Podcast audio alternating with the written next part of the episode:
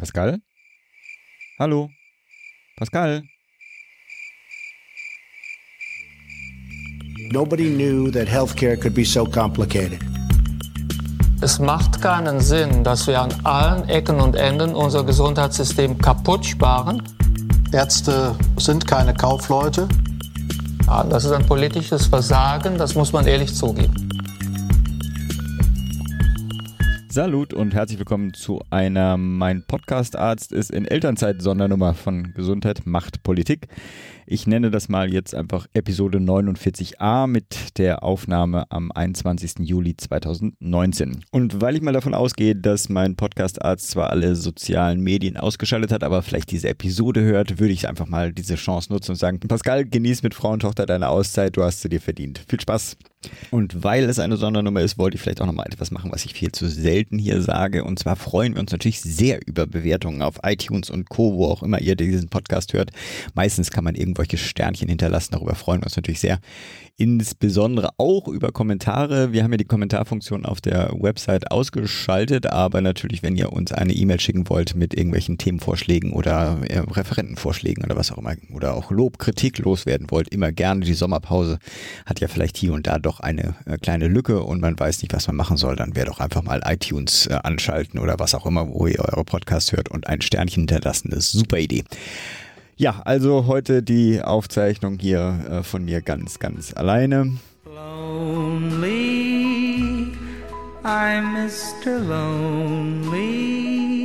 Ja, alleine und auch mit einem kleinen Minimalprogramm. Dafür habe ich aber gleich zwei schöne Gespräche mit dabei, sogar noch eins mit dem Pascal zusammen aufgenommen. Äh, das Gespräch mit der Dena Kelishadi zur Gesundheitsversorgung in Ghana mit dem Fokus auf E-Health und noch ein kleines kurzes Update mit Laura Jung. Die hatten wir auch schon mal in der GMP 41 zum Nachwuchsnetzwerk öffentliche Gesundheit dabei und sie gibt uns ein kleines Update zum Thema Klimawandel und Gesundheit. Das heißt aber auch, es gibt keine News-Vorstellung und Bewertung dieses Mal. Das fällt insofern besonders schwer. Wir hatten das nicht so richtig gedacht, da ist aber zumindest, das, den meisten wird es aufgefallen sein, bislang gab es ja keine wirkliche gesundheitspolitische Sommerpause. Ich habe zu diversen Themen aber trotzdem ein paar Links zusammengetragen und in die Shownotes äh, gepackt, zum Beispiel zum äh, jüngst vom Kabinett verabschiedeten MDK-Reformgesetz. Zur Impfpflicht gab es ja was Neues, zur Reform des Versandhandels mit Arzneimitteln, zur diskutierten Zusammenlegung des Deutschen Instituts für medizinische Dokumentation und Information, dem DIMDI, mit dem Bundesinstitut für Arzneimittel und Medizinprodukte, dem BfArM. Äh, es gibt was Neues zum Kabinettsbeschluss zum digitale Versorgungsgesetz. Lauterbach gibt es natürlich auch vieles Neues zu erwähnen und natürlich auch zur Homöopathie. Wirken nicht über den Placebo-Effekt hinaus. Gibt es Neuigkeiten. Und natürlich habe ich auch zur Krankenhausstudie der Bertelsmann Stiftung einen Link reingepackt. Äh, das ist das Einzige, was ich jetzt kurz kommentieren möchte. Also das geht um diese Studie zukunftsfähige Krankenhausversorgung. Aber das Einzige, es ist keine thematische Kommentierung. Ähm, Kollegen der Stiftung, ich bin ja eigentlich voll dabei. Ich mache ja auch demnächst selbst eine Veranstaltung zum äh, Thema Krankenhausstruktur in Deutschland. Und es ist auch wichtig, dass man das reflektiert. Und ich bin ja auch ein Fan von diesem äh, deutlichen Um- bzw. Abbau von äh, diversen kleinen Krankenhausstandorten. Aber drei Autoren, drei Männer. Experten, die an der Diskussion teilgenommen haben, also Review Board und Kernteam, 14 Männer. Also 17 Beteiligte. Da muss Mensch ja schon wirklich willentlich dran arbeiten, dass da keine einzige Frau dabei ist. Also, sorry, das ist zumindest ein Fail, ja.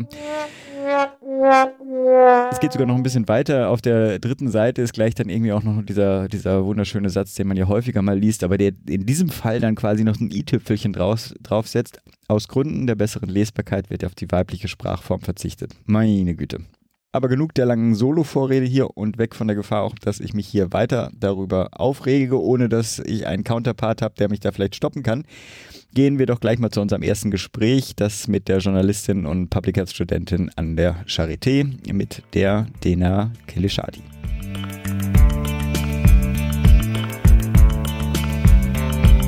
Hallo, Dena erstmal. Hallo, hallo Philipp. Ja, Genau, ich, wir wollten einmal, also ist jetzt natürlich, ich habe hier die Einsteigerfrage von Philipp zugewiesen bekommen, die mich direkt so darstellen lässt, als hätte ich überhaupt gar keine Ahnung. Aber trotzdem ist es ja vielleicht so, ne? In Afrika liegen ja äh, über 50 Länder, was eine ganze Menge ist. Das ist ein riesen Kontinent, wenn man sich das dann doch mal äh, richtig anguckt auf einer Karte oder bei Google Maps. Wo genau liegt denn da Ghana? Genau, also hast du ja schon in der Anmoderation gesagt, Philipp, ähm, Ghana liegt in Westafrika, also am Atlantik direkt. Und da war ich jetzt speziell ähm, natürlich am Anfang erstmal in der Hauptstadt Accra, um da anzukommen. Aber die meiste Zeit habe ich in Kumasi verbracht, und zwar dort an der Technischen Universität, KNUST heißt die. Und nur so als Richt äh, oder so, damit man es sich besser vorstellen kann, also Kumasi hat etwa drei Millionen Einwohnerinnen und Einwohner. Okay. Also vielleicht, also man kann eigentlich sagen, es ist etwa so groß wie Berlin. Die Uni ist auf jeden Fall viel, viel größer, kann ich sagen. Also viel größer, okay. Riesig, ja. Wir haben auch direkt auf dem Campus gewohnt. Und das ist so ein bisschen wie so, man kommt sich vor wie in so einem überdimensionalen botanischen Garten, überall Mangobäume und Papaya-Bäume. Oh. Richtig schön Hm. auch. Lange Wege, also wir sind dann immer alles zu Fuß gelaufen auch, von dem Guesthouse dann immer zum ähm, Pharmazie und zu diesen Medical Schools. Und ja, aber war auf jeden Fall schön. War schön heiß, war schön abgeschwitzt auf dem Weg und war riesig und war beeindruckend. Ja, was hast du denn da gemacht außer Schwitzen? Genau, wir waren zu also 20 Studien, äh, Studentinnen und äh, Studenten von der BSBH, also von der Berlin School of Public Health in Berlin da, wo ich studiere. Und wir sind dann da äh, zusammen äh, mit Ghanarinnen und Ghanarern, ähm, auch wiederum 20, wir waren dann insgesamt 40 Leute ähm, gewesen und haben da ein zweiwöchiges Seminar gemacht. Und der Titel des Seminars war Innovation in Chronic Disease Care und E-Health. Mhm. Genau, so sagt der Titel ja schon. Also es ging darum, im Prinzip auch Projekt, eine Projektarbeit zu machen in diesen zwei Wochen. Und wir hatten kleine Gruppe, Gruppen gebildet und ähm, diese Gruppen bestanden immer ähm, aus Ghanaren und Deutschen gemischt und auch aus verschiedenen Disziplinen.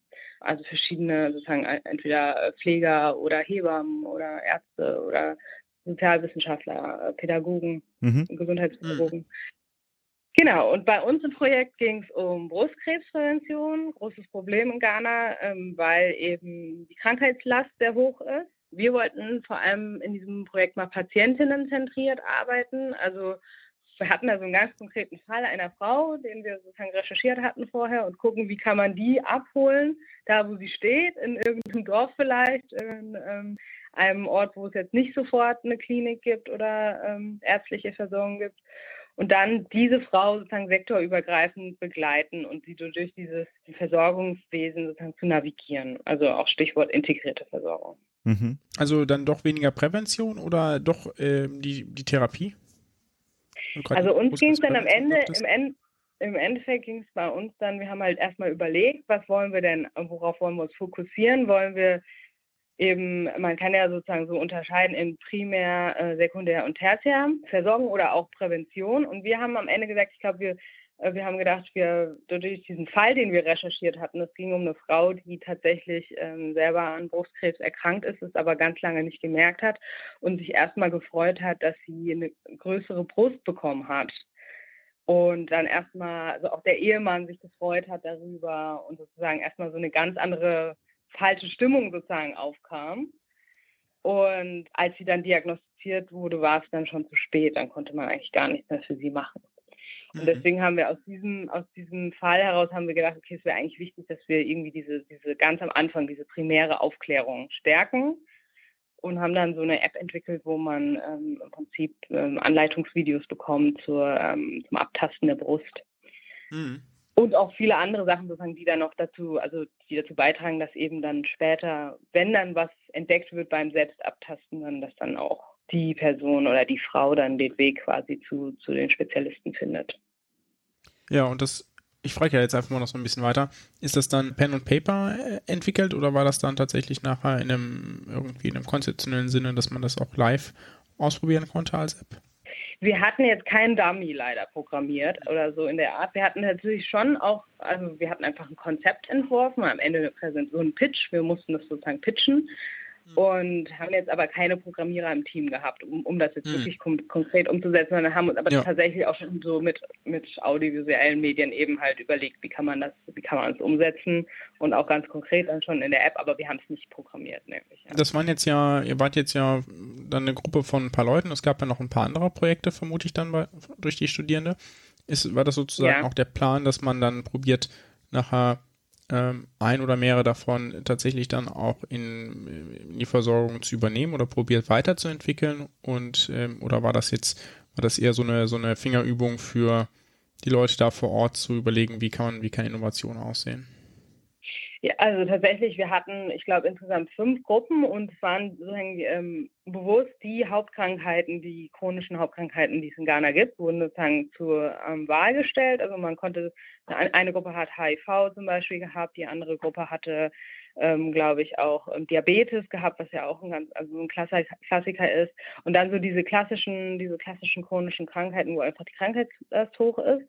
Und ich denke, dass, also wir haben tatsächlich jetzt selber ähm, eher, also wir hatten in dem Kurs dann auch Kontakt mit echten Startups, die dann wirklich Sachen auch auf die Beine gestellt haben dort, mhm. äh, die dann zum Beispiel Surveillance machen und irgendwie einfach mal so in Inzidenzen oder sowas äh, in verschiedenen ländlichen Regionen erfassen, die es vorher nie sozusagen äh, in irgendeine Statistik geschafft haben gibt, gibt auch eine App, die heißt Bisa, äh, die kommt aus Ghana. Da kann man, ähm, sind wie in so eine Frage, Frage-Hotline oder so kann man einfach anrufen oder sind dann Ärzte, die einem dann direkt weiterhelfen können.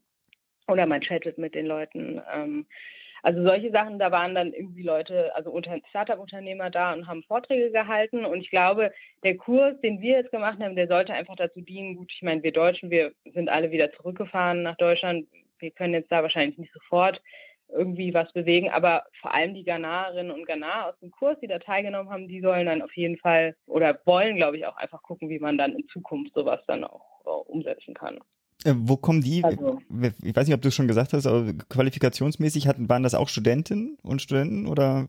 Ja, die waren aber in der Regel schon meistens schon ausgebildete Ärzte oder waren schon ausgebildete okay. Sch äh, Schwestern, Pfleger, Hebammen oder eben so Gesundheitspädagogen. Also haben eigentlich alle schon quasi ihre, ihre Masterausbildung einmal so gehabt, mhm. haben dann aber noch diesen Public Health Master sozusagen draufgesetzt als Weiterbildung. Okay. Und die sind tatsächlich auch alle berufstätig. Also die haben auch immer erzählt, dass sie irgendwie gerade auch teilweise irgendwie so direkt aus der Nachtschicht dann in die Uni Ach, gekommen sind und so. Oder, oder Podcasts aufnehmen, Pascal. Ne? Mhm. Ähm, der ja. nächste Schritt, oder so, um das halbwegs sinnvoll zu machen, muss man sich auch erstmal mit dem Gesundheitssystem vertraut machen. Wie habt ihr das dann überhaupt mit, äh, mit bei Ghana hingekriegt? Also ich meine, das ist ja schon eine größere Aufgabe. Ja, wir hatten, also unsere Dozenten haben da einen recht guten Draht. Der eine Dozent ist auch Ghana. Mhm. Und der, der ist schon in Berlin. Also schon in. Genau, okay. also Daniel Ofoko heißt er, der ist äh, bei uns an der TU Berlin, ist aber Ghana und in Ghana geboren, aufgewachsen und hat da auch erstmal studiert. Und ist aber zum Promovieren dann nach, nach Berlin gekommen. Und jedenfalls hat, ähm, haben die für uns eine Ex Exkursion organisiert und ich war da ähm, in der Universitätsklinik Confernot Teaching Hospital und wir haben uns da zum Beispiel die Telemedizin-Einheit angeguckt. Da kommen dann Anrufe von Gemeindekrankenschwestern an. Also das sind die Krankenschwestern, die quasi in den Dörfern sind und dort die primäre Versorgung leisten. Mhm. Und haben aber auch nur eine ganz geringe Ausbildung, brauchen das dann auch nochmal äh, bei so schwereren Sachen, äh, brauchen die dann sagen, auch nochmal einen Rat und rufen dann da an und sagen und sagen dann, okay, wir haben hier ein Kind, das hat irgendwie seit so und so vielen Tagen äh, 30, äh, 40 Grad Fieber oder so mhm. oder, oder 39 Grad Fieber und was soll man dann da machen? Und dann werden einfach so leitlinienmäßig Sachen abgefragt. Und ähm, am anderen Ende sitzen dann diese spezialisierten Pflegekräfte und geben dann eben Empfehlungen, manchmal auch in Rücksprache mit Ärztinnen und Ärzten von dem Krankenhaus. Und eine Art der Kommunikation war zum Beispiel auch, dass einfach äh, über WhatsApp Bilder geschickt wurden von, mhm. weiß ich nicht, Hautausschlag etc. Ist natürlich datenschutzmäßig immer so eine Sache, wo wir dann auch aus Deutschland immer so gleich ähm, aufhorchen, so oh, WhatsApp und äh, Bilder schicken. Also ist natürlich irgendwie schwierig, würden wir, glaube ich, hier in Deutschland einfach nicht so machen. Aber dort ja, passiert. Auch, ja, also so Notarzt Art, äh, irgendwie ja. kündigt an, dass ein Schockraum kommt, äh, schicke ich sammeln Kollegen ein Bild von der Unfallstelle, damit er weiß, auf was er sich vorbereiten muss. Schon gesehen. Okay. Okay, ja. ja ist, ist jetzt nicht gut, aber.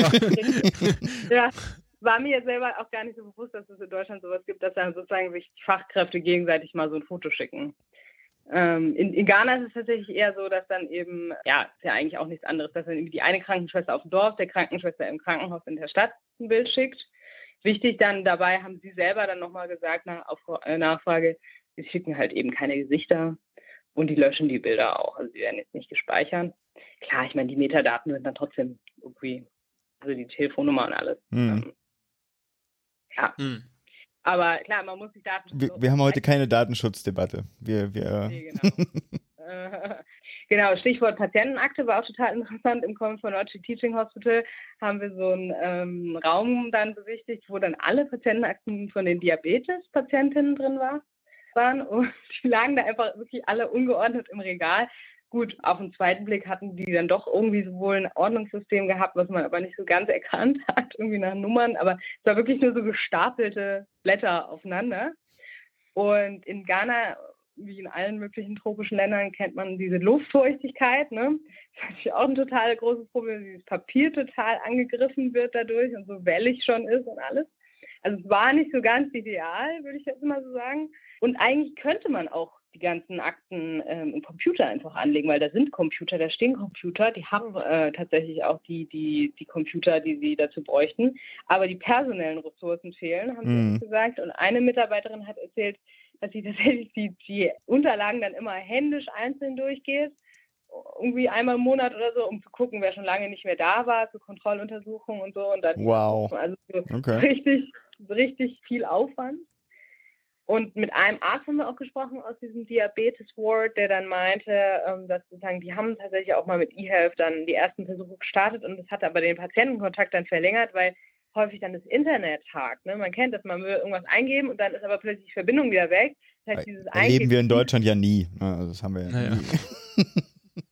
Ich wollte gerade sagen, das gleiche Problem haben wir in Deutschland ja auch. Ja. Ja, weiß ich. Also mir ist es halt, ich bin ja selber Sozialwissenschaftlerin, deswegen, ich kenne das jetzt irgendwie erstmal nur aus Ghana, aber ich finde es total spannend, dass ihr das erzählt, dass es tatsächlich in Deutschland auch diese Probleme gibt. Hätte ich jetzt so nicht erwartet. Außer vielleicht in Brandenburg. Also wenn ich, wenn ich so die, die Latenzen sehe, wir haben ja unseren Server in Frankfurt stehen, ne? ich sitze in, in Heidelberg, wenn der, wenn das richtig voll ist, dann, dann wartest du auf die Kurve, Kurve, Kurve, Kurve. Ah, jetzt kann ich es lesen. Ja, krass. Okay, aber was wir in Deutschland wahrscheinlich nicht haben, und ich hoffe, da äh, liege ich jetzt richtig mit meiner Vermutung, ist, dass irgendwie der IT-Fachmann von äh, Geldern oder durch eine Hilfsorganisation bezahlt wird. Ja, weiß Ja, nicht. das schafft man auch selbst. in, in äh, Ghana der Fall, kann man sich auch vorstellen. Ne? Da kommt dann irgendeine eine Stiftung und zahlt es oder irgendwelche Fördergelder. Und diese Förderung läuft dann aber irgendwann aus nach einem Jahr. Ist tatsächlich passiert in dem einen, in dem Regional Hospital, haben äh, andere ähm, aus meinem Kurs berichtet, die da waren. Und dann ist natürlich doof. Dann ist jetzt erstmal der IT-Fachmann nicht mehr, dann ist der sozusagen nicht mehr beschäftigt. Und es ist aber auch keine neue Kohle da. Und die waren wohl auch irgendwie auf Rückfrage dann auch mal irgendwie, haben meinten, sie sind zuversichtlich, dass er bald nochmal neuer kommen kann und dass Hm. sie dann irgendwie wieder Geld finden und das System dann wieder aufgenommen wird. Aber jetzt im Moment gerade ruht es auf jeden Fall. Du hast mir, glaube ich, auch ein schönes Bild drüber geschickt äh, von, von der, keine Ahnung, Ordnungsstruktur. Ich finde es gar nicht so schlimm, so muss ich sagen. Also, ich kenne auch das ein oder andere Krankenhaus, wo das genau so aussieht, auch in Deutschland. Aber sorry, ich hatte dich unterbrochen. Ich war aber schon ein bisschen geschockt, als ich diese Blätter gesehen habe. Also wirklich. Das ist halt auch so heiß dort und so schwül. Das ist irgendwie in einem Jahr oder so, diese Blätter, glaube ich, alle gelb und naja. Jedenfalls, ähm, wir waren auch in der Kräuterheilkunde-Abteilung im Krankenhaus, das wollte ich noch erzählen. Uh, Und zwar gibt es ja in Ghana gibt's diese ganzen tropischen äh, Bäume, die dann, wir haben da irgendwann auch mal ähm, im Rahmen dieser Reise auch mal so eine, so eine Führung durch den Regenwald bekommen und dann die bei jedem Baum angehalten und dieser Baum, der heilt Beinbrüche und dieser Baum das und das. Also da gibt es schon tolle Bäume. Brüche? Wow, mag. ja. Und jedenfalls gibt es auch in diesem ganz normalen konventionellen Krankenhaus, ist was sozusagen auch von der, also dieser Universitätsklinik, gibt es eine Kräuterheilkunde-Abteilung. Und ähm, das unterscheidet sich aber nochmal, das gibt nämlich dann auch nochmal diesen Begriff Herbalisten, also Herbalist eigentlich eher. Ich weiß gar nicht, ob man es so eins zu eins übersetzen kann. Herbalist ist das, was die äh, da in Ghana sagen. Und das sind wiederum die Leute, die auf dem Dorf irgendwie ein Süppchen brauen und dann anbieten, den, ähm, meistens noch mit einem Gebet oder so. Und die haben aber keine offizielle Ausbildung genossen. hm. Und der Unterschied ist aber tatsächlich, dass diese ähm, Kräuterheilpraktiker dann auch in so Krankenhäusern dann sind und die Herbalisten sind halt eher auf dem Dorf. Und der Unterschied war den ghanaischen Studentinnen auch total wichtig zu betonen. Da gab es dann auch im Kurs mal so einen kleinen Tumult, weil irgendwie der, der, der eine Dozent das dann verwechselt hat, den Begriff und so. Das, also das war denen schon sehr wichtig. äh, da nochmal sozusagen diese, diese Unterscheidung zu machen.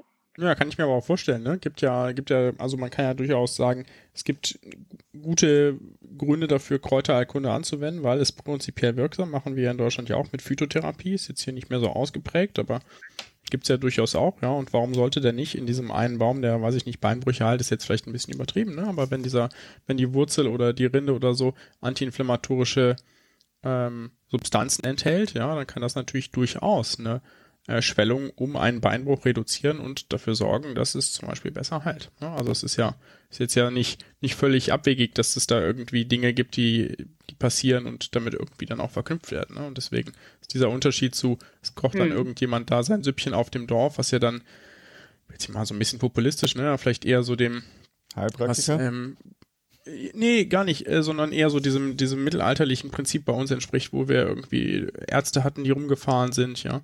Die Bader. Äh, da alle ihr eigenes Wundermittel verkauft haben, was gegen alles wirkt. Ne? Das, äh, das fiel mir jetzt eher so als Vergleich ein. Ja, also es hat nicht, also es hat ja diesen einen diesen biologischen Effekt tatsächlich, der jetzt auch dort beschrieben wurde, gut, aber es hat noch diesen, diesen anderen Effekt sozusagen, weil die Leute ähm, vertrauen den Herbalisten, diesen Herbalisten einfach total das sind die, ja? also von denen sie sich abgegrenzt haben, ne? Um's diese Kräuterheilkunde-Leute, also die genau, okay. total, ähm, die sind sozusagen, ich weiß nicht, ob man den Begriff Volksneider in dem Kontext verwenden kann, aber sozusagen, also die, da gibt es einfach ein Vertrauen, da mhm. gibt es auch irgendwie eine Kultur für, dass es eben was Gutes ist.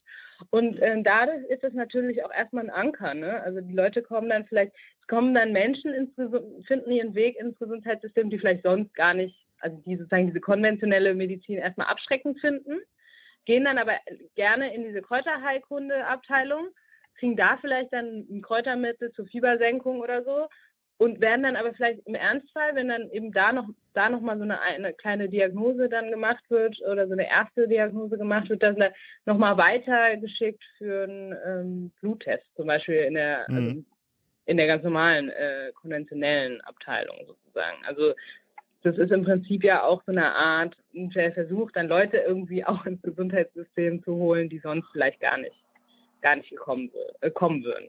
Weil sie vielleicht abschreckend finden, weil sie glauben, das kann man, kann, kann ich eh nicht bezahlen, weil etc. etc. Also auch aus kulturellen Gründen. Das ist keine Struktur, die an allen Krankenhäusern ist, sondern das, das jetzt in, das beschreibt das die Situation an diesem Teaching. Genau, das war so eine einzigartige Sache eigentlich, auch in Ghana. Also weil es ist tatsächlich so ein großes Problem auch, dass dieses dass es diese Parallelstrukturen gibt allgemein in Ghana zwischen ähm, Herbal Medicine und ähm, dieser konventionellen Medizin. Und dieses äh, Teaching Hospital, eben dieses Confinachi Teaching Hospital, war eins der wenigen, ich glaube sogar das einzige in ganz Ghana, wo es dann eben diese äh, Herbal Clinic noch gibt, mhm. mit der Idee eben dann das sozusagen zu verbinden. Das, Also teilweise waren da auch so Sachen, wo, wo man gedacht hat, so okay, das ist jetzt doof, dass zum Beispiel irgendwie so Schilder waren, dass man irgendwie dass da, man, weiß ich nicht mehr genau, was das war, mit Gurke oder irgendwas kann man Diabetes heilen. Also teilweise waren da schon so Sachen, wo man hm. sofort denken würde, das kann nicht sein. Und da werden irgendwie Verspr Versprechen gemacht, die eigentlich gar nicht gehalten werden können. Aber wie, wie gesagt, ich glaube, der positive Effekt ist, dass man im, im Zweifel dann auch nochmal jemanden ähm, überweisen kann in die konventionelle Klinik. Hm. Okay, sollen wir dann den, den Part mal so ein bisschen abschließen, der Naturerkunde? Ja. Weil wir wollten uns ja, ja. eigentlich äh, primär, also wollten uns nicht primär, wollten uns primär über Ghana unterhalten, aber auch ein Fokus bei euch war ja und in der Studien, in dieser Studienreise war ja digitale Gesundheitsversorgung. Äh, da wird uns natürlich einfach mal interessieren, wie ist denn da der aktuelle Stand in Ghana? Also welche, welche digitale Versorgung gibt es vielleicht schon? Äh, was ist irgendwie geplant? Also digitale Versorgung haben wir ja immer zusammen gedacht mit integrierter Versorgung. Das ist vielleicht nur noch ganz kurz vorweg. Aber ähm, wenn man jetzt speziell auf Digital, Digital Health geht in Ghana, da sind schon ein paar beeindruckende Sachen dabei. Und zwar zum Beispiel haben sie ein neues Drohnenprojekt, ähm, was jetzt im April gestartet ist, wo dann so ganz kleine eben diese, diese Flugdrohnen Impfstoffe und Medikamente transportieren in entlegene Orte, aber auch in Accra zum Beispiel über den Stau hinweg. Ne? Da wird jetzt ganz dringend irgendwo ein Impfstoff äh, benötigt oder vielleicht ein Insulin benötigt, ähm, etc. Und äh, das kann dann irgendwie mit dieser Drohne effizient, sage ich mal, und schnell verschickt werden. Klingt so ein bisschen wie Science Fiction, ist aber jetzt seit April in Ghana Realität und ähm, es gibt auch nur ein weiteres afrikanisches Land, wo es das schon gibt, und zwar in Ruanda. Mhm. Und ich habe auch ein bisschen, also wir haben da mit den Kommilitoninnen und Kommilitonen aus Ghana gesprochen, weil es natürlich auch irgendwie so eine kontroverse Sache auch dort ist. Der eine Kommilitone heißt äh, John Yanba, ist Arzt, hat schon in sechs verschiedenen Kliniken gearbeitet und auch teilweise in ländlichen Gegenden. Und ja, und mit ihm habe ich auch darüber gesprochen und er sagt, when you really see that there are certain interventions that are not really getting where they have to get and there's an avenue like e-health, that's fine, it's perfect. Genau, und tatsächlich gab es insgesamt eine große Offenheit für e-health. Also als ich auch so mit den verschiedenen Leuten gesprochen habe, alle immer erstmal ja positiv, finden wir gut. Aber ähm, für, speziell auch wieder mit diesem Drohnenprojekt, also es gibt halt auch einfach Grenzen. Zum Beispiel der Krankenpfleger Isaac Wiederkoba der hat zu mir gesagt, er findet ähm, die Investition der Regierung speziell in dieses Drohnen, äh, in die Drohnentechnologie äh, nicht so gut. Our country Ghana is not time yet. I think it's good we focus on providing ambulances and then the others and be fully prepared. When we are well prepared, then we can invent that one. Isaac findet, dass die Regierung damit einen Schritt zu weit gegangen ist und dass das Gesundheitswesen erstmal in der primären Versorgung besser ausgestattet werden sollte, ne, bevor man sozusagen den Luftraum erobert. Es gibt in ganz Ghana, einem äh, Land mit 30 Millionen Einwohnern, gerade mal 60 Ambulanzen. Das ist nicht so viel, wenn man es jetzt vergleicht zum Beispiel mit Deutschland. Mit Ambulanzen sind auch Krankenhäuser dann äh, gemeint, oder? Ja, genau. Okay. Also damit sind dann eben ähm, so Krankenhäuser gemeint mit Ambulanzen mm, in der okay. Regel. Okay. Das ist immer so zusammen, genau wir haben in Deutschland 2000 Krankenhäuser. Ich weiß nicht, ob die alle eine Ambulanz haben, aber so ist mal so im, im Vergleich 60, 2000. Mhm. Das ist natürlich krass. Ja, und dieses Drohnenprojekt habe ich jetzt auch nochmal erwähnt, weil ich finde, es ist auch so ein interessantes Beispiel für diesen Frog Jump, dieser sogenannte Frog Jump, dieser Froschsprung der ähm, vielen Ländern des globalen Südens in Sachen Digitalisierung gelungen ist, die dann wirklich von null auf digital gehen. Ne? Mhm. Also in Deutschland ist es ja wirklich so, da versuchen wir das, was es analog alles gab, jetzt mühsam eins zu eins ins Digitale zu übertragen. Und in Ländern, wo es erstmal diese ganze analoge Struktur gar nicht gab, machen die einfach sofort den digitalen Schritt. Und das finde ich irgendwie interessant. Warum ist denn das Thema chronische, also in dem Fall muss man eigentlich sogar ein bisschen unterscheiden, ne? zum einen ja nicht übertragbare und davon ja dann vor allem auch die chronischen Erkrankungen äh, so wichtig. Auch in einem äh, Land, wo das vielleicht für viele Leute erstmal primär vielleicht gar nicht so auf der Agenda steht. Ja, also ich versuche mal, ich versuche mal kurz zu beantworten, ohne viele Zahlen zu nennen. Also es ist wichtig, äh, auf chronische Krankheiten einzugehen, weil wenn man an Diabetes, wenn man an diese ganzen chronischen Krankheiten, HIV, AIDS und so denkt, das sind einfach Krankheiten, die extrem viel kosten, ja, also die so sozusagen im Gesundheitssystem super belasten können, weil das sind ja Krankheiten, die man nicht heilen kann. Das heißt, das hat ein Mensch in der Regel dann ein Leben lang. Und in so Systemen äh, wie, äh, wie dem ghanaischen Gesundheitssystem, wo eh schon wenig Ressourcen vorhanden sind, sind halt eben diese Patienten dann eine extreme Last dann nochmal. Und ähm, deswegen ist es, denke ich, auch so wichtig, da nochmal zu gucken, wie kann man diese Versorgung verbessern. Also wie, wie kann man eben mehr Leute erreichen, kann man die Zugangsbarrieren abbauen, wie kann man eben ähm, auch mit den wenigen Mitteln, die wir haben, die sozusagen optimal einsetzen, so in den Ländern. Und klar sind diese anderen Infektionskrankheiten wie Polio und so sind auch total wichtig und Impfen ist auch super und ich finde auch, dass irgendwelche Stiftungen natürlich, zum Beispiel die Gates Foundation oder so, sollen ja auch auf jeden Fall in dem Bereich weiter arbeiten. Aber es wird halt also gerne mal meiner Meinung nach werden halt diese chronischen Krankheiten total vernachlässigt, auch so in der Debatte, in der öffentlichen Debatte. Mir war es einfach wichtig, oder auch in diesem Kurs war es einfach wichtig, darüber zu sprechen, dass es ja diese ganzen Krankheiten, die wir auch aus den industrialisierten Ländern, sage ich mal, kennen, sowas wie Diabetes, die gibt es auch im globalen Süden und die hm. sind da auch ein Riesenproblem.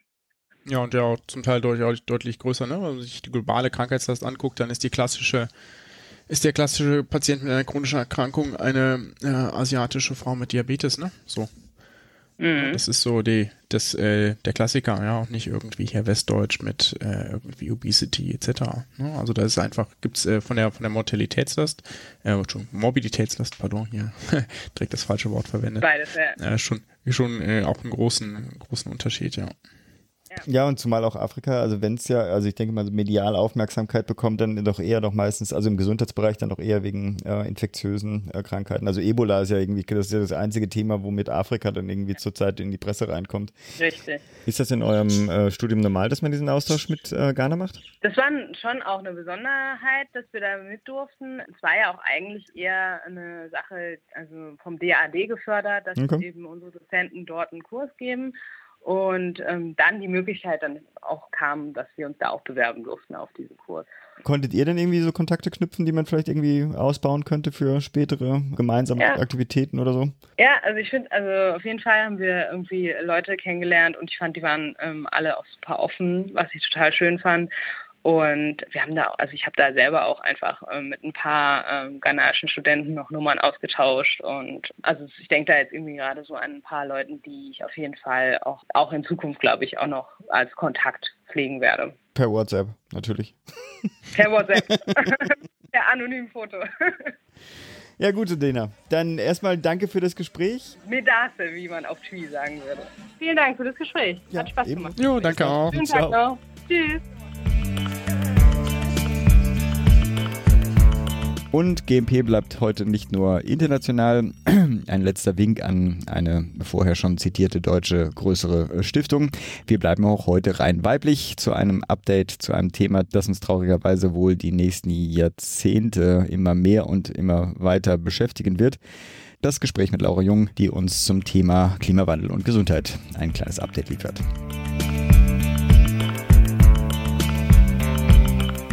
Und zwar sprechen wir mit der Laura Jung. Die hatten wir schon mal in der GMP 41 zum Nachwuchsnetzwerk öffentliche Gesundheit. Sie ist selber bei der Bundesvertretung der Medizinstudierenden in Deutschland und da eine der Koordinatoren für die AG Public Health und sie ist auch bei der Allianz Klimawandel und Gesundheit im Vorstand. Als wir das Gespräch geplant, also, hallo Laura erstmal. Hallo. Als wir das Gespräch geplant hatten, war gerade eine wahnsinnige Hitzewelle. Ich weiß, dass ich sie am Anfang genossen habe und dann darunter gelitten habe. Es ist zwar jetzt nicht mehr so heiß, aber der Sommer hat ja auch noch nicht so richtig angefangen. Wieso sollen wir uns über Hitze unterhalten? Wir sollen uns über Hitze unterhalten, weil das natürlich ein, zum einen es immer wärmer wird, was eine Folge des Klimawandels oder auch der globalen Erwärmung ist. Und zum anderen, weil das natürlich einen wahnsinnig großen Einfluss auf die Gesundheit hat und es sich darin zeigt, dass zum Beispiel, wenn wir solche Hitzewellen haben, wie vor zwei, drei Wochen, wir das genau sehen können in den Mortalitätsraten. Das heißt, wir können tatsächlich sehen, dass mehr Menschen sterben, weil es so heiß ist. Wie reagieren wir denn am besten drauf? Also jetzt aus Public Health äh, Perspektive. Genau, das, äh, das Problem ist, dass wir momentan noch gar nicht so viel darauf reagieren und noch gar nicht so gut darauf vorbereitet sind. Und es gibt natürlich verschiedene, zum einen längerfristige Maßnahmen, wie man sich darauf vorbereiten kann und auch kurzfristige Maßnahmen, wie man in dem Moment handeln kann. Es ist vor allem wichtig, dass das auch gut gelenkt wird, dass man sozusagen Hitzeaktionspläne erstellt, die zentrale Strategien dafür festlegen, damit man weiß, was man im Fall machen muss und ab wann man handeln muss.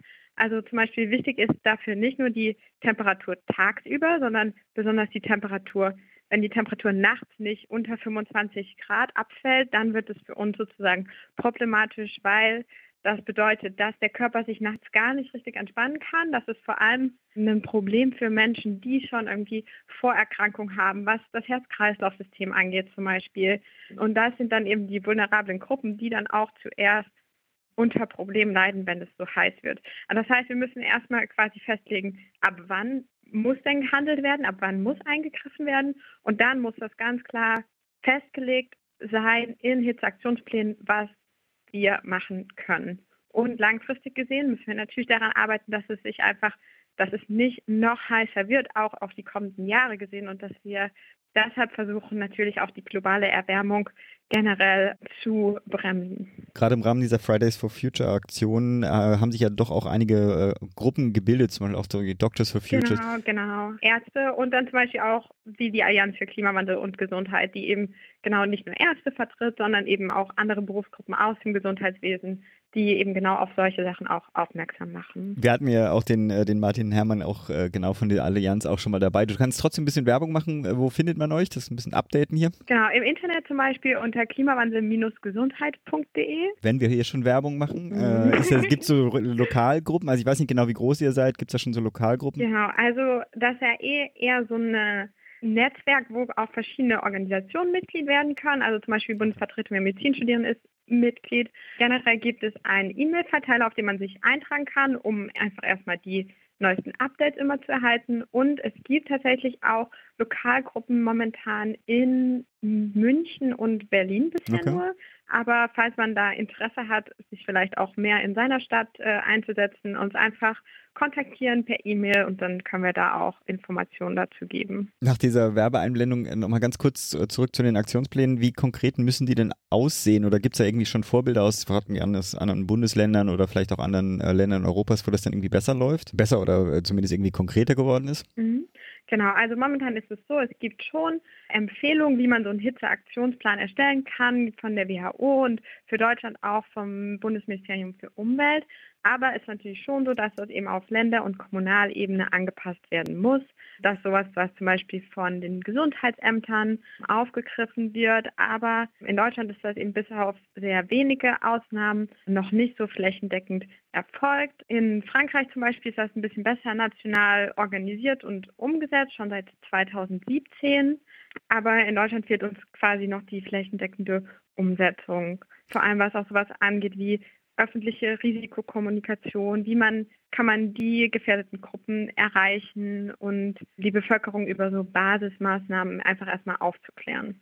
Im, Im, Endeffekt ist es ja Hitze auch, das ist ja irgendwie eine Katastrophensituation. Man nimmt es oft ja erstmal nicht so ernst. Mhm. Erstmal, gerade die ersten paar Tage ist ja schön, dass es warm ist. Man mhm. möchte irgendwie die Sonne genießen und nimmt es erstmal eben nicht so ernst wie jetzt irgendwie, wenn es ein Gewitter oder ein Unwetter ist. Aber eigentlich ist es trotzdem genau auch das. Es ist eine ähm, Wetterausnahmesituation und man müsste auch dementsprechend reagieren. Äh, Sonne genießen ist genau das Stichwort. Ich hatte eigentlich dir versprochen, dass wir das nur kurz machen. Ich habe trotzdem noch eine Nachfrage, weil du die, WHO schon angesprochen hattest. Eins, was uns dazwischen kam, als wir unsere, ähm, unsere Aufnahme geplant hatten, war, dass du auch noch bei einer anderen Veranstaltung rumgeturnt bist. Und ich musste jetzt nochmal nachgucken, und zwar bei der United Nations Framework Convention on Climate Change, bei der UNFCCC. Was hast du denn da gemacht? Genau, immer also es gibt ja immer quasi die große Weltklimakonferenz, die so im Dezember stattfindet, einmal im Jahr. Und dann immer dazwischen gibt es so die kleinere Versammlung der ganzen Länder in Bonn, wo quasi alles, was nicht geschafft wurde, auf der großen Konferenz nochmal zwischenverhandelt wird und schon mal vorbereitet wird.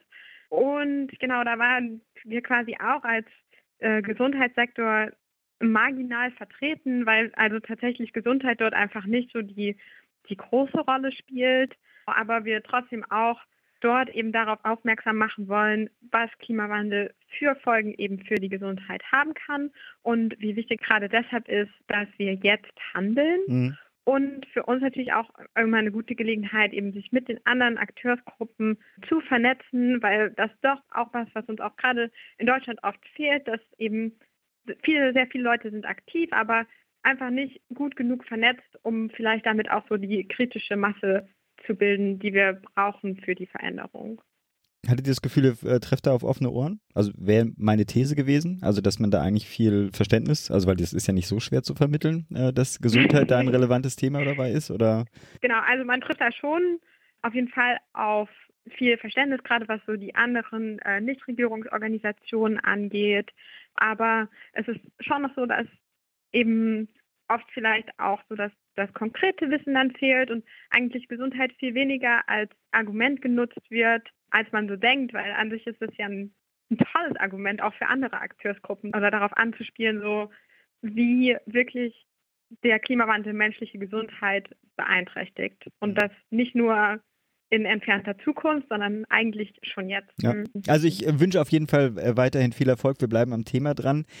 Du darfst auch gleich in die, ah nee, du hast gesagt, bei dir ist schon die Sonne weg, ne? Aber ich darf gleich nochmal in die, in die Sonne raus. Ich wünsche dir trotzdem einen schönen Sommer, ohne weitere ähm, große Hitzewellen und ansonsten ja, werden wir uns bemühen, auch an die Hörerinnen da draußen die Informationen immer gut äh, trinken und achtet auf eure Nachbarn, äh, dass, ähm, dass es denen auch noch gut genau, geht. Genau, genau. Trinken ist genau das richtige Stichwort. Also tatsächlich, gerade wenn es heiß ist, nochmal ein Glas Wasser mehr als normalerweise.